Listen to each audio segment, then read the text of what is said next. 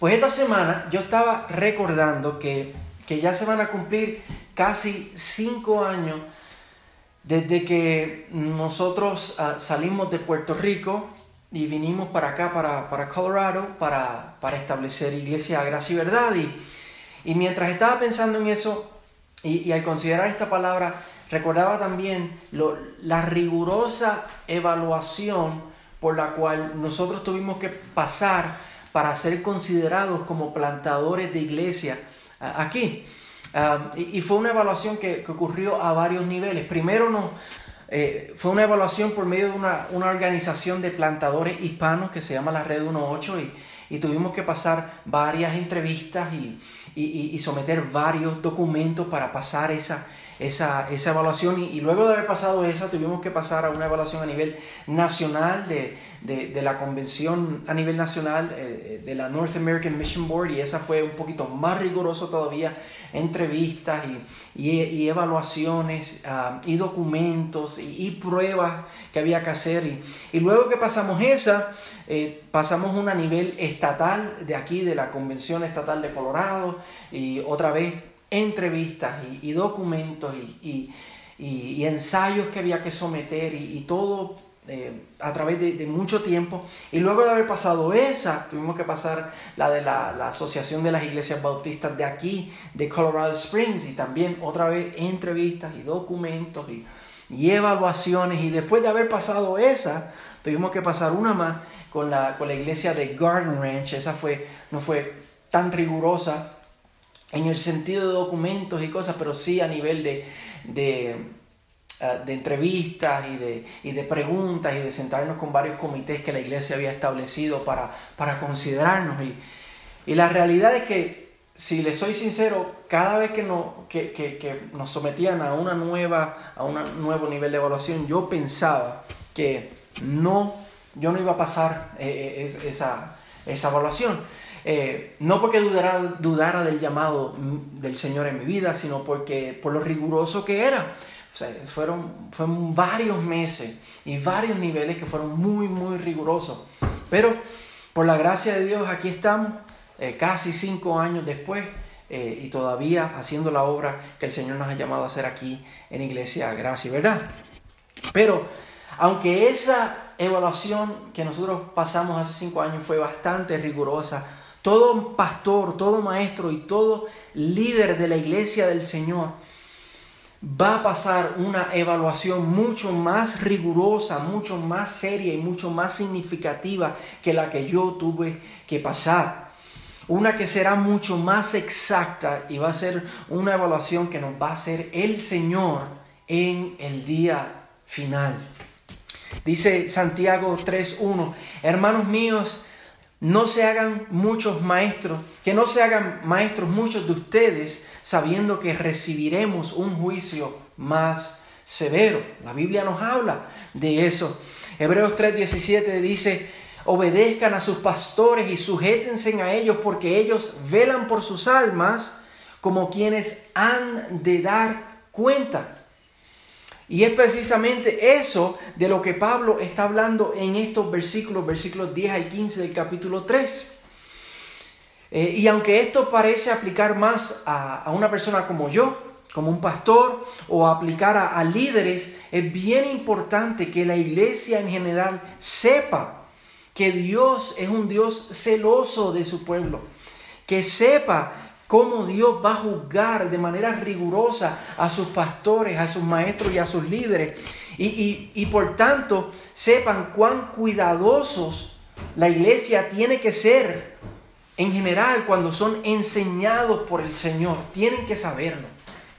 Que el Señor es un Dios celoso, que ama y que cuida de su iglesia. Y por tanto, la iglesia tiene, tiene que tener mucho cuidado de quién me enseña. ¿Qué es lo que escucho?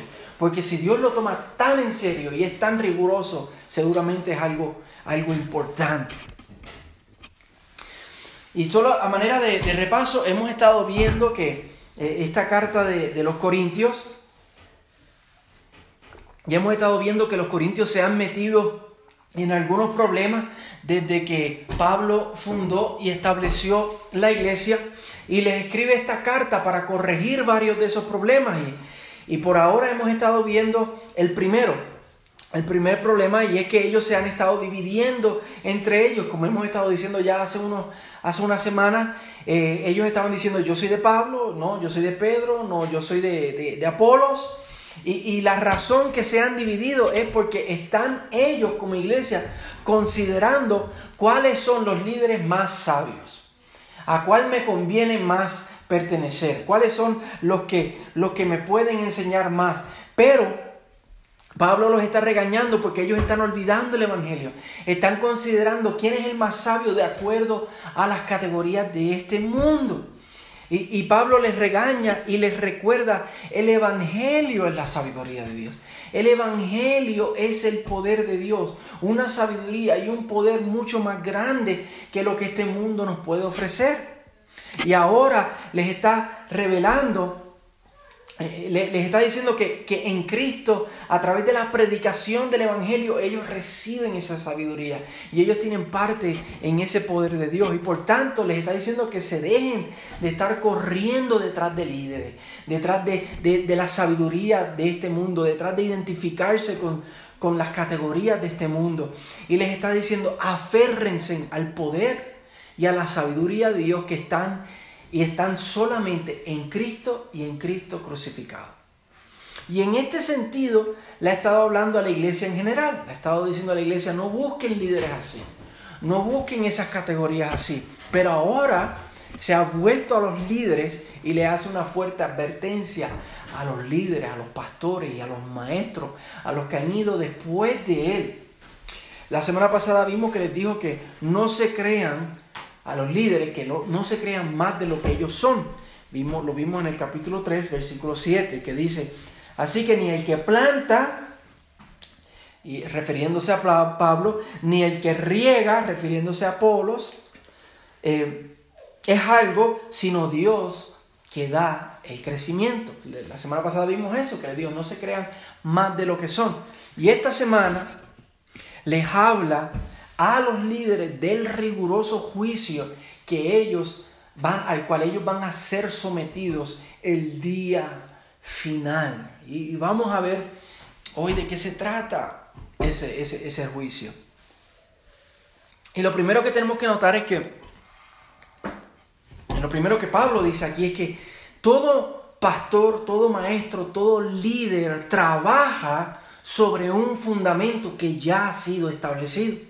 Un fundamento que, que cada líder, cada pastor, cada maestro tiene que considerar, al cual tiene que atender y al cual tiene que apreciar y tiene que atesorar.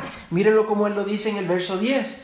Conforme a la gracia de Dios que me fue dada, yo, Pablo, como sabio arquitecto, puse el fundamento y otro edifica sobre él. Pero cada uno tenga cuidado cómo edifica encima.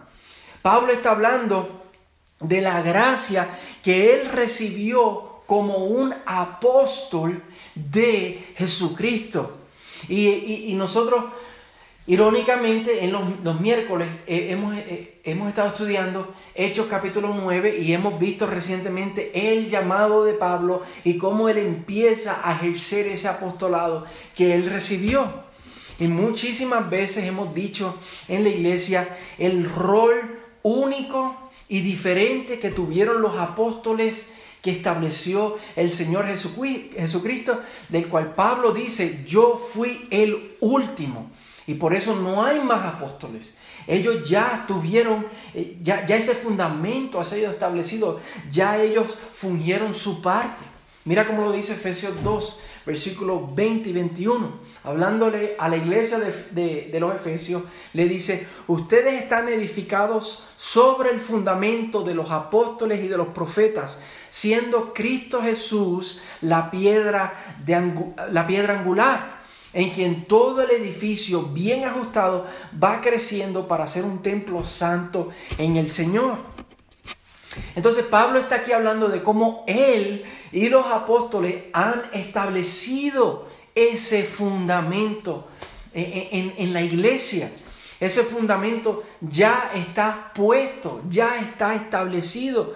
Cristo mismo veló por su establecimiento al Él mismo designar y enviar y capacitar a apóstoles con, con un rol único de establecer ese fundamento. Fue algo que como estábamos viendo hace unos domingos atrás, al final del capítulo 2, eh, el Espíritu Santo inspiró a estos hombres y, veló eh, el trabajo de estos hombres mientras ellos establecían ese fundamento, de manera que ellos lo hicieran de manera perfecta, guiados por el Espíritu Santo. Y por eso es que el verso 10 dice que Él lo hizo como un sabio arquitecto. Noten esa palabra. Ese, ese, ese sabio arquitecto, o como dice la Reina Valera, un perito arquitecto, significa que un arquitecto especial, especialista y único. Ese fue el rol de ellos establecido por y enviado por Jesús y velado por el Espíritu Santo, una, una cosa sobrenatural que solamente ellos tuvieron esa, ese rol. Y, y, ya ellos lo han terminado y han establecido ese fundamento ya hace muchos siglos atrás.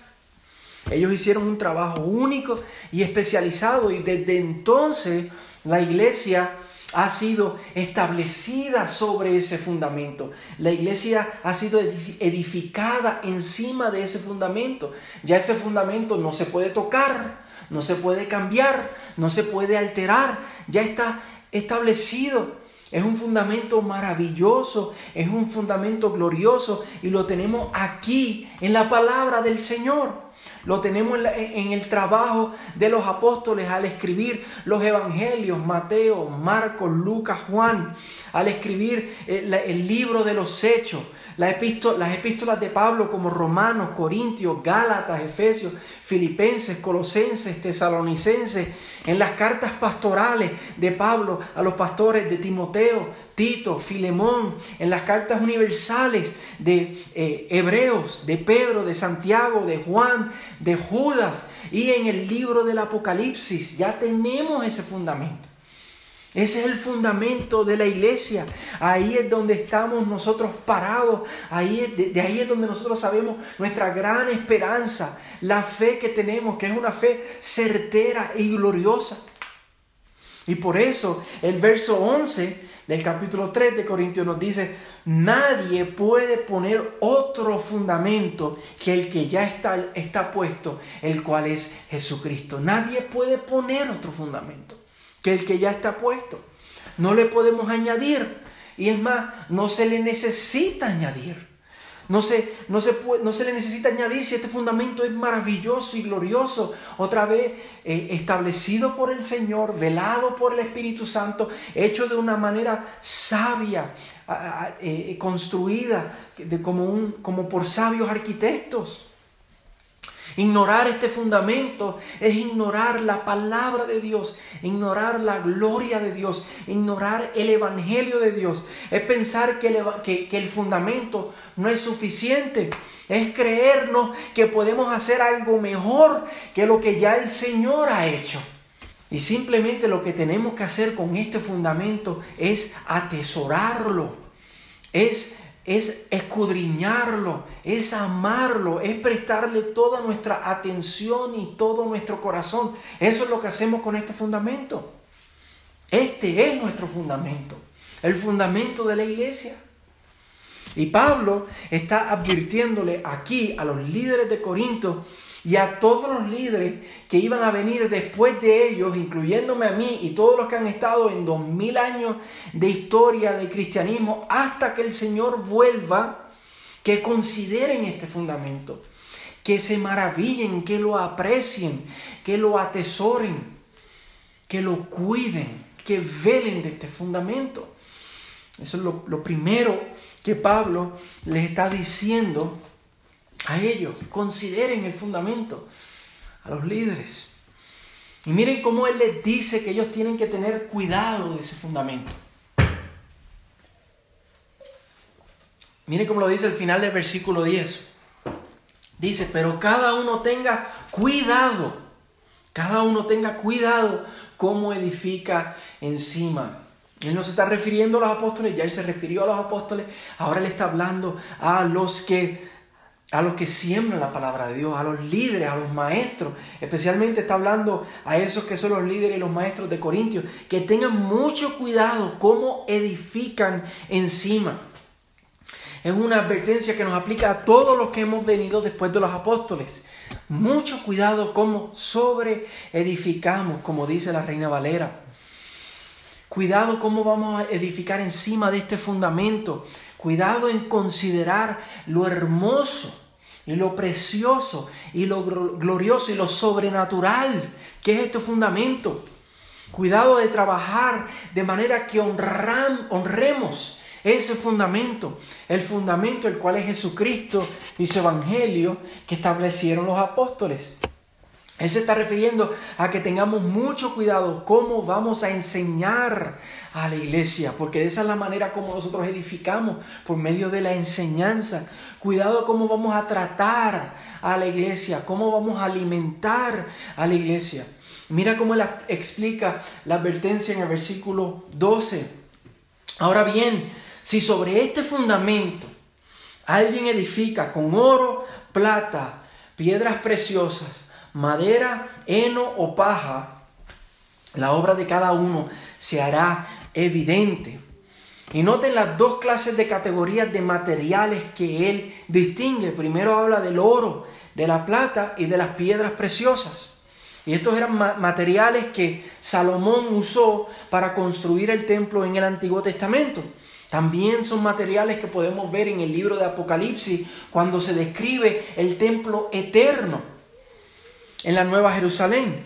Materiales que son costosos, materiales que son preciosos, materiales que reflejan lo precioso que, que, es el fundamento, materiales que van de acuerdo a ese fundamento, materiales que como dice el versículo 13 y el versículo 14, el, el fuego prueba y estos, materiales, estos materiales sale que van a perdurar después de esa prueba de fuego. Sin embargo, noten la segunda categoría, madera, heno y paja. Estos son materiales de mucho, mucho menos valor, materiales que no perduran y materiales que, como dice el versículo 13 y el 15, el fuego consume hasta el punto que no queda nada cuando son probados por el fuego. Entonces aquí llegamos a, un pequeño problema y a un pequeño dilema en el texto. Porque Pablo no nos dice qué significa sobreedificar con estos materiales. Él no define. Vemos la, diferencia de categorías entre el oro y la madera, pero no nos dice qué significa en términos de edificar encima, de enseñar a la iglesia cuál es cuál. ¿A qué se refiere sobre, a, a sobreedificar con oro, plata y piedras preciosas. ¿Y a qué se refiere a sobreedificar con madera, heno y paja? Pero una vez más, el contexto del libro nos da la solución. Y no nos deja eh, eh, tener que, dejarlo a nuestra imaginación o a nuestra adivinanza. Porque Él ha venido desde el capítulo 1 hasta aquí hablando de cómo no tienen que considerar, a, que ellos como iglesia no tienen que considerar a líderes de acuerdo a la sabiduría de este mundo. De cómo el Evangelio es el poder de Dios y es la sabiduría de Dios, a pesar de que el mundo considere, considere el Evangelio como debilidad y como necedad. Y de cómo ellos lo que tienen que buscar en sus líderes es que prediquen el Evangelio el puro evangelio. Miren como Pablo lo dice en el capítulo 2, del versículo 1 al, al 5. Léanlo ahí conmigo, dice, por eso, cuando fui a ustedes, hermanos, proclamándoles el testimonio de Dios, no fui con superioridad de palabra o de sabiduría. Noten lo que él está despreciando y, ahora noten lo que Él exalta, porque nada me propuse saber entre ustedes excepto a Jesucristo y este crucificado. Estuve entre ustedes con debilidad y con temor y mucho temblor y mi mensaje y mi predicación, noten, no fueron con palabras persuasivas de sabiduría, sino con demostración del Espíritu y de poder, que ya Él ha definido que eso es predicar a Jesucristo, para que la fe de ustedes no descanse en la sabiduría de los hombres, Él está despreciando eso, sino en el poder de Dios lo cual ya él dijo al final del capítulo 1, que es la predicación del Evangelio, y lo dijo en el, en el versículo 2 del capítulo 2. Claramente, por el contexto, sabemos de manera clara que el oro, la plata y las piedras preciosas es la proclamación del Evangelio. Es Cristo y este crucificado.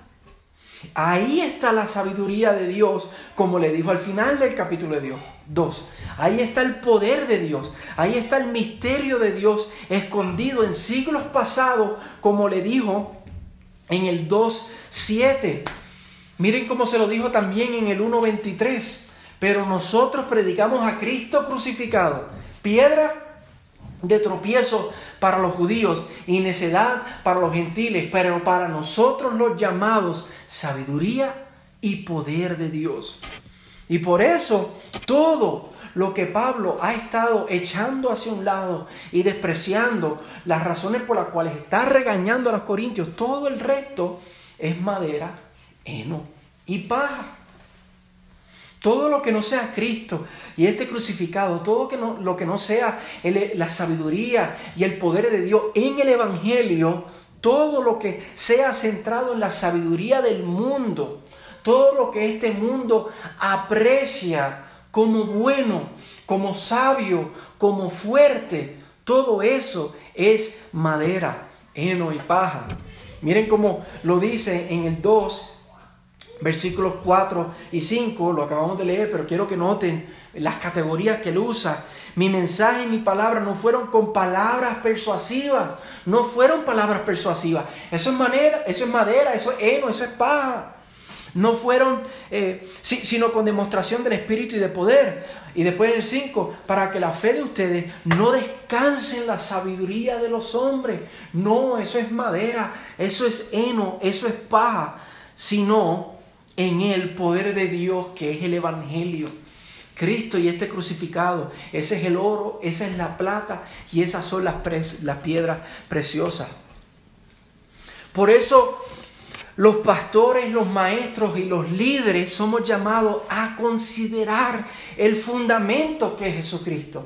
Y somos llamados a edificar encima de ese fundamento usando los mismos materiales. Enseñar conforme al Evangelio.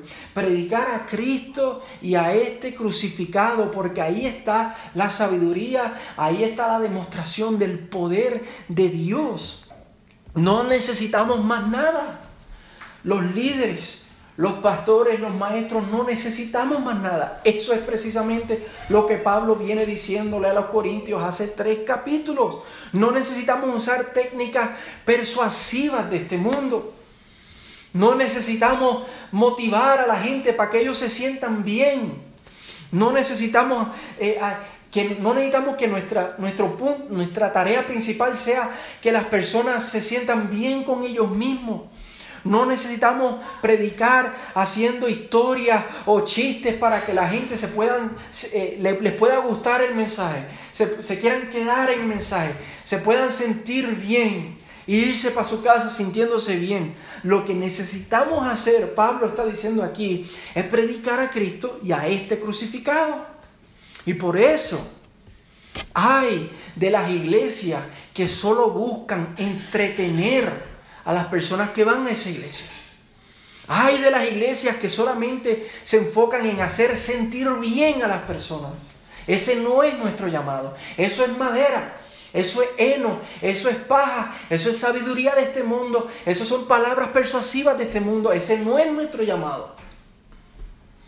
Hay de aquellos que solo van a iglesias, personas que van a la iglesia buscando solamente ser entretenidas, buscando sentirse bien, buscando ser motivada, buscando ser emocionada, buscando que la música les mueva, buscando que el mensaje les motive. Hay de esas personas, está diciendo Pablo aquí. Porque eso es precisamente lo menos, lo menos que necesitan. Pablo nos está llamando a nosotros los líderes a sobreedificar con mucho cuidado, a, sobreedificar con mucha consideración al fundamento que ya está establecido, velando que lo hagamos de manera que le demos la gloria al Señor y edifiquemos y bendigamos a su iglesia. Y la única manera que podemos hacer eso es dándole oro, plata y piedras preciosas, lo cual es el Evangelio del Señor Jesucristo. ¿Y por qué eso es tan serio? ¿Por qué es tan serio?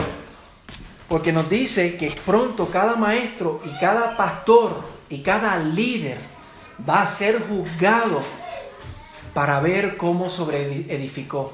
Va a ser juzgado, va a ser sometido a una evaluación, a la evaluación más rigurosa que pueda haber para ver cómo sobreedificó. Miren el versículo 13. La obra de cada uno se hará evidente, porque el día la dará a conocer, pues con fuego será revelada. El fuego mismo probará la calidad de la obra de cada uno. Se está refiriendo al día en que el Señor vuelva por segunda vez y se siente en su trono y juzgue a vivos y a muertos. Los que están en Cristo, los vivos, vamos, vamos a ser salvos. Y los que no, los muertos, van a ir a la condenación eterna. Pero también cada creyente va a ser juzgado por la manera en que vivió. No para salvación, porque eh, nuestra salvación depende de la obra de Cristo. Somos salvos por la fe en Cristo, eso está seguro, eso es intocable. Pero sí para recompensar a cada creyente de acuerdo a cómo habremos honrado al Señor en nuestras vidas y para, y para los líderes y para los maestros de acuerdo a cómo cuidaron de la iglesia y cómo sobreedificaron. Otra vez, ya eh, lo mencionamos abriendo en Santiago capítulo 3, versículo 1, dice que vamos a ser juzgados con un, con un juicio más severo Vamos a ser juzgados de manera severa de acuerdo a cómo sobreedificamos los pastores, los maestros y los líderes. Cada servicio, cada mensaje, cada sermón, cada plática, cada enseñanza, cada estudio bíblico, cada consejería, todo va a ser juzgado de manera meticulosa. Todo va a ser juzgado ese día. Y noten que nos dice que nadie va a poder esconderse, dice que va a ser evidente. Nadie va a poder esconderse detrás de su carisma, detrás de su personalidad o detrás de los números. Mira, yo tuve tantas personas en la iglesia, no nos podremos esconder detrás de nada de eso. No nos podremos esconder detrás de, de obras o de cómo la gente se sentía o de cómo la gente respondía. Por eso Mateo 7 Versículos 22 y 23 dicen que muchos me dirán en aquel día, Señor, Señor, no profetizamos en tu nombre y en tu nombre echamos fuera demonios y en tu nombre hicimos muchos milagros. Entonces les declararé, jamás los conocí, apártense de mí los que practican la, la iniquidad. Ese día se hará evidente, evidente por esta prueba de fuego que nos está diciendo el versículo 13. Y el versículo 14, mira lo que dice. Si permanece la obra de alguien que ha edificado sobre el fundamento, recibirá recompensa. Estos son los que edificaron sobre el fundamento con oro, con plata y con piedras preciosas. Los que edificaron con, con, la predicación del Evangelio. Los que edificaron diciendo, nada me propuse saber entre ustedes excepto a Cristo y a este crucificado. Los que a pesar de las presiones del mundo que decían el Evangelio es necedad, el Evangelio es debilidad, el Evangelio no es suficiente, tenemos que añadirle cosas, que a pesar de todas esas presiones siguieron proclamando el Evangelio domingo tras domingo porque sabían y, conocían el fundamento, sabían que ese era el poder de Dios y la sabiduría de Dios. Pero por el otro lado, los que se dieron a las presiones de este mundo y los que se maravillaron por las sabidurías de este mundo y sobreedificaron de acuerdo a las demandas de este mundo, dice el versículo 15, si la obra de alguien es consumida por el fuego, sufrirá pérdida. Sin embargo, él será salvo, aunque así como a través del fuego. Nos dice que van a sufrir pérdida, porque no van a recibir recompensa. No significa que van a perder su salvación, porque el texto es muy claro. Dice que van a ser salvos aún a través del fuego. Y esto no es posible porque si estamos en Cristo, nuestra salvación no depende de nuestras obras, depende de la obra de Cristo. Así que eso está seguro y eso es intocable. Pero significa que no van a ser recompensados como los del versículo 14 por no haber, por no haber atesorado la preciosura del fundamento, por no haber considerado lo único, lo precioso, lo maravilloso del, del Evangelio y dejarse ilusionar por las demandas y las fascinaciones de la sabiduría de este mundo. Es una advertencia muy seria, algo muy importante que cada maestro tiene que considerar que cada maestro tiene que velar, cada pastor y cada líder tienen que velar. Ahora, ¿qué nosotros hacemos si nos hemos dejado, como los corintios, si nos hemos dejado fascinar por este mundo? ¿Qué hacemos? Me parece que la clave está en mirar el fundamento por eso es que él viene del capítulo 1, capítulo 2 y capítulo 3 hablándole del Evangelio. La clave está en considerar el fundamento, en atesorar el fundamento, en considerar que no hay nada como este fundamento en el universo que el Evangelio es la sabiduría de Dios, que el Evangelio es el poder de Dios, que el Evangelio es el misterio de Dios. El Evangelio logró lo imposible, lo que la sabiduría del hombre no pudo lograr, lo que el poder del hombre no pudo lograr. El Evangelio y solo el Evangelio lo logró. Y de esa manera Dios ha recibido la gloria como manera como, ningún ser humano le, le, pudo haber dado la gloria, Dios ha recibido la gloria a través de la obra de Cristo. Y por eso es que Pablo les dijo en el 1.31 que el que se gloríe, el que se gloría, que se gloríe en el Señor que se gloríe en el Evangelio, en el fundamento. La clave está en, gloriarse en el fundamento, en ver lo, precioso de ese fundamento, en, en ser maravillados por ese fundamento. Por eso Pablo, cuando también los Gálatas, se habían vuelto a la ley, habían perdido de vista el Evangelio. Al final del libro, Él les dice, la solución está en gloriarse en el Evangelio, en el fundamento. Les digo, pero jamás acontezca que yo me gloríe, sino en la cruz de nuestro Señor Jesucristo, por el cual el mundo ha sido crucificado para mí. Pablo dice, a mí no me importa lo que diga el mundo, a mí no me importa la sabiduría, las palabras persuasivas de este mundo. Y yo he sido crucificado para el mundo. Y para el mundo el Evangelio es necedad. Para el, mundo el Evangelio es debilidad. Para el mundo el Evangelio es una broma, un chiste. Pero Pablo dice, yo no me voy a gloriar en más nada, sino en el Evangelio. Ahí es que está la clave, hermano. En considerar ese fundamento, en gloriarse en el fundamento. Así que cada uno de nosotros líderes, pastores, maestros y, cada creyente tenemos que volver nuestros ojos al fundamento. Tenemos que volver a la palabra y pedirle al Señor, dame ojos para ver el brillo y la hermosura de ese fundamento. Tenemos que arrepentirnos, arrepentirnos por no haber considerado ese fundamento. Pedirle al Señor que nos dé ojos para ver. Arrepentirnos de buscar en otras cosas lo que ya tenemos en Cristo, lo que únicamente tenemos en Cristo. El mundo no nos va a poder dar lo que tenemos en el Evangelio. Tenemos que ser saciados por ese glorioso Evangelio y por ese glorioso fundamento. Que la muerte, resurrección y, resurrección de Cristo nos dejen perplejos que nunca nos dejemos de asombrar de su gracia. Hermanos, por la eternidad vamos a estar exaltando a Jesucristo, al Cordero que fue inmolado, porque no hay nada más precioso, más maravilloso, más, más poderoso que eso. Y lo vamos a poder cantar sin cansarnos por la eternidad, porque vamos a estar en nuestro cuerpo glorificado y no va a haber pecado. Pero desde ahora tenemos que pedirle, Señor, déjame ver la maravilla de tu gracia, la hermosura del fundamento de, tu evangelio, Señor.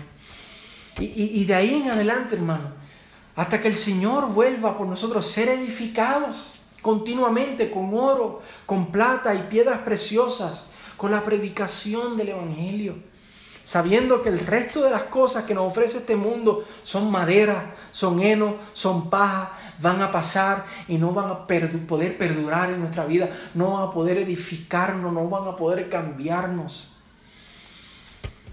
Y entonces, y a la misma vez, mientras somos edificados por, por oro, por plata, por piedras preciosas, anhelar ese glorioso día, ese glorioso día cuando el Señor volverá por nosotros y seamos hallados en Él y que por su gracia y para su gloria seamos juzgados y, seamos hallados que le dimos la gloria, que nos deleitamos en Él, que lo honramos, que honramos ese fundamento y, y escuchemos las palabras hermosas y deseadas por cada creyente. Bien, siervo bueno y fiel, en lo poco fuiste fiel, sobre mucho te impondré. Entra en el gozo de tu Señor que así, que así nos ayude el Señor Jesús. Así que vamos a, vamos a orar y vamos a terminar cantando, pon tus ojos en Cristo, poniendo nuestros ojos en, en el fundamento.